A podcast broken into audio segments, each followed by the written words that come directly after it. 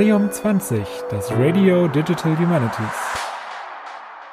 Hallo, liebe Hörerinnen und herzlich willkommen zu einer weiteren Eventvorstellung im Rahmen der VDAD 2021. Mein Name ist Patrick Toschke und im heutigen Kurzinterview dreht sich alles um das Event Speed Date mit Value Sensitive Design. Passt das informationsethische Framework zu meinem DH-Projekt? Dafür habe ich mir die Organisatorin Katharina Leira eingeladen. Hallo Katharina. Hallo. Katharina, kannst du unseren ZuhörerInnen kurz sagen, wer du bist, was du machst und woran du aktuell so arbeitest? Sehr gerne. Mein Name ist Katharina Leira und ich bin wissenschaftliche Mitarbeiterin und Doktorandin am Institut für Buchwissenschaft und im Studiengang Digital Humanities an der FAU Erlangen-Nürnberg. Ich promoviere ähm, zu einem informationsethischen Thema, nämlich zur Position der NutzerInnen und zur Selektion in Informationsintermediären. Und zwar einerseits im traditionellen Informationskontext und im digitalen Kontext. Und um Informationsethik geht es auch in meinem Workshop auf der VDHD 21. Genau, euer Event heißt Speed Date mit Value Sensitive Design. Äh, kannst du dazu kurz was erzählen, was ihr euch dabei gedacht habt? Ein Speed Date im DH-Kontext ist mir jetzt auch noch nicht untergekommen bisher. Die Idee dabei ist oder der Ausgangspunkt ähm, unseres Workshops ist, dass Technologien nie neutral sind. Und das gilt auch für Technologien, die in den Digital Humanities angewendet oder genutzt werden. Ähm, und wie können wir diesem Problem begegnen? Mit einem informationsethischen Ansatz, zum Beispiel dem von Value Sensitive Design. Die Idee bei dem Workshop ist, dass wir in einem kleinen Experiment, in einem kleinen Speed-Dating eben prüfen, ob dieser Ansatz überhaupt geeignet ist, ob der sinnvoll ist und gewinnbringend, wenn wir ihn in ganz unterschiedlichen DH-Projekten anwenden. Und nachdem wir das natürlich über ein gesamtes Semester in einem gemeinsamen Projekt machen könnten, das aber ein bisschen schwierig ist, kam diese Idee des Speed Dating auf, dass wir eben in einem Rahmen von einem Workshop relativ knapp äh, vorstellen, was diesen Ansatz ausmacht, wie man den anwenden kann und dann alle Teilnehmerinnen und Teilnehmer direkt äh, in dem Workshop ausprobieren, ob sie diesen Value Sensitive Design Ansatz für das eigene DH-Projekt nutzen können und welche Vorteile oder Probleme dabei auftreten. Weil der ganze Workshop nur ungefähr zwei Stunden umfasst, ähm, handelt es sich deswegen eher um ein Speed Date als um ein ausführliches Kennenlernen. Und man kann sich das dann so vorstellen, dass die Teilnehmenden nach der äh, anfänglichen Einführung quasi dann im Kreis sich die äh, verschiedenen Ansätze anschauen können und dann innerhalb von kürzester Zeit entscheiden sollen, ob das was für ihr Projekt ist oder nicht. Oder ist das nicht wirklich so Speed-Date-mäßig umgesetzt? ähm, ich glaube, da unterscheidet sich tatsächlich unser Workshop ein bisschen von diesem klassischen Speed-Date-Ansatz, dass man ganz viele unterschiedliche ähm, Ansätze äh, der Informationsethik kennenlernt, sondern wir konzentrieren uns wirklich auf den ähm, Ansatz des Value Sensitive Design und stellen den ein bisschen ausführlicher vor, stellen auch vor, wie man den konkret anwendet anhand eines Beispiels.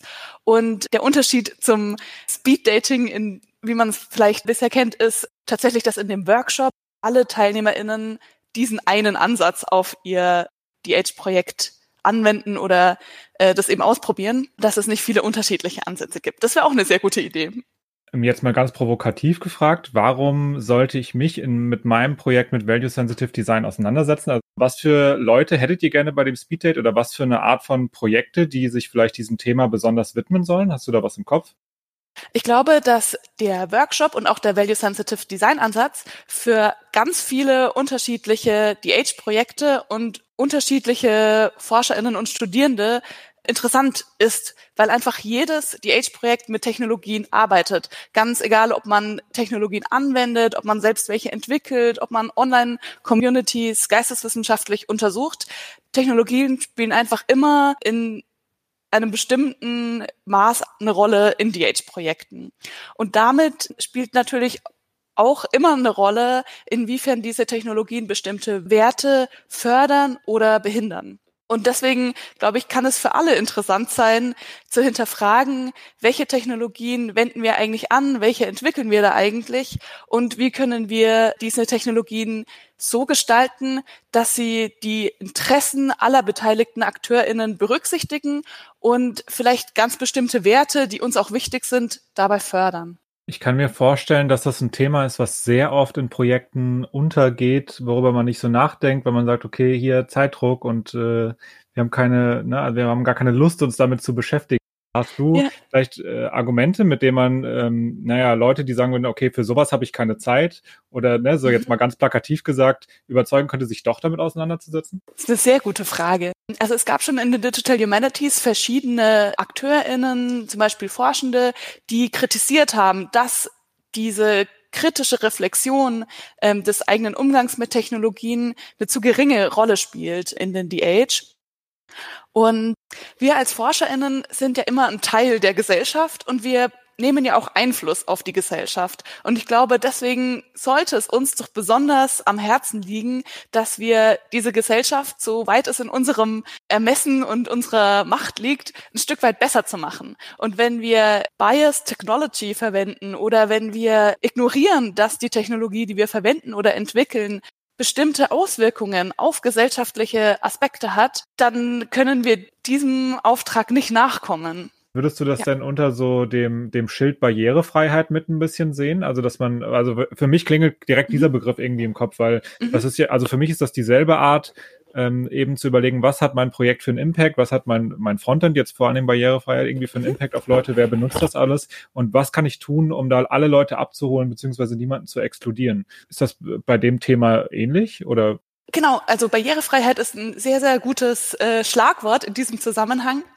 Es geht eben bei Value Sensitive Design genau darum, die Interessen und Bedürfnisse aller Akteurinnen und Akteure, die zum Beispiel eine bestimmte Technologie nutzen, zu berücksichtigen. Und ganz oft werden Interessen von Menschen, die zum Beispiel eine Beeinträchtigung beim Lesen oder beim Sehen haben, gerade beim Entwickeln von Webtechnologien nicht berücksichtigt. Und Ansätze wie Value Sensitive Design können EntwicklerInnen von Technologien dabei unterstützen, eben genau diese Themen mit zu bedenken. Es ist ja auch verständlich, dass es schwierig ist, diese Interessen verschiedener AkteurInnen mit einzubeziehen. Und genau deswegen setze ich mich dafür ein, dass wir uns Strategien überlegen und bestimmte, ja, methodische Vorgehensweisen nutzen, um nicht immer wieder und immer wieder bestimmte AkteurInnen, die zum Beispiel auf Barrierefreiheit angewiesen sind, zu vergessen bei der Entwicklung von Technologien. Äh, was ich vielleicht noch erwähnen könnte, ist, dass es außerhalb der Digital Humanities ja immer wieder Berichte gibt ähm, über Technologien, die auf eine bestimmte Art Verzerrungen hervorrufen. Also zum Beispiel, dass Amazon eine KI bei der Auswahl von BewerberInnen eingesetzt hat, die Frauen systematisch diskriminiert hat oder dass Gesichtserkennung rassistische Diskriminierung hervorruft. Und ich glaube, dass wir solche Problematiken, die schon ein bisschen bekannter sind, zum Ausgangspunkt nehmen, um eben zu reflektieren, inwiefern denn solche Probleme auch in der Entwicklung und Anwendung von Technologien im DH-Kontext eine Rolle spielen.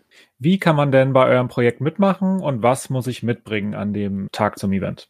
Alle Studierenden, Forschenden und äh, Interessierten an den Digital Humanities sind ganz herzlich eingeladen, am Workshop teilzunehmen.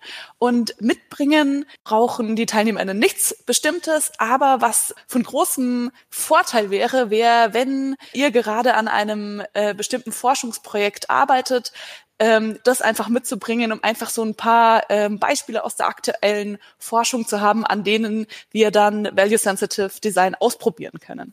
Vielen Dank an meine Gästin Katharina Leira und auch, wie immer, vielen Dank an unsere ZuhörerInnen, die sich vielleicht mittlerweile auch schon für die ersten VDAD 2021 Events angemeldet oder sogar schon daran teilgenommen haben. Bis zur nächsten Folge. Tschüss. Tschüss.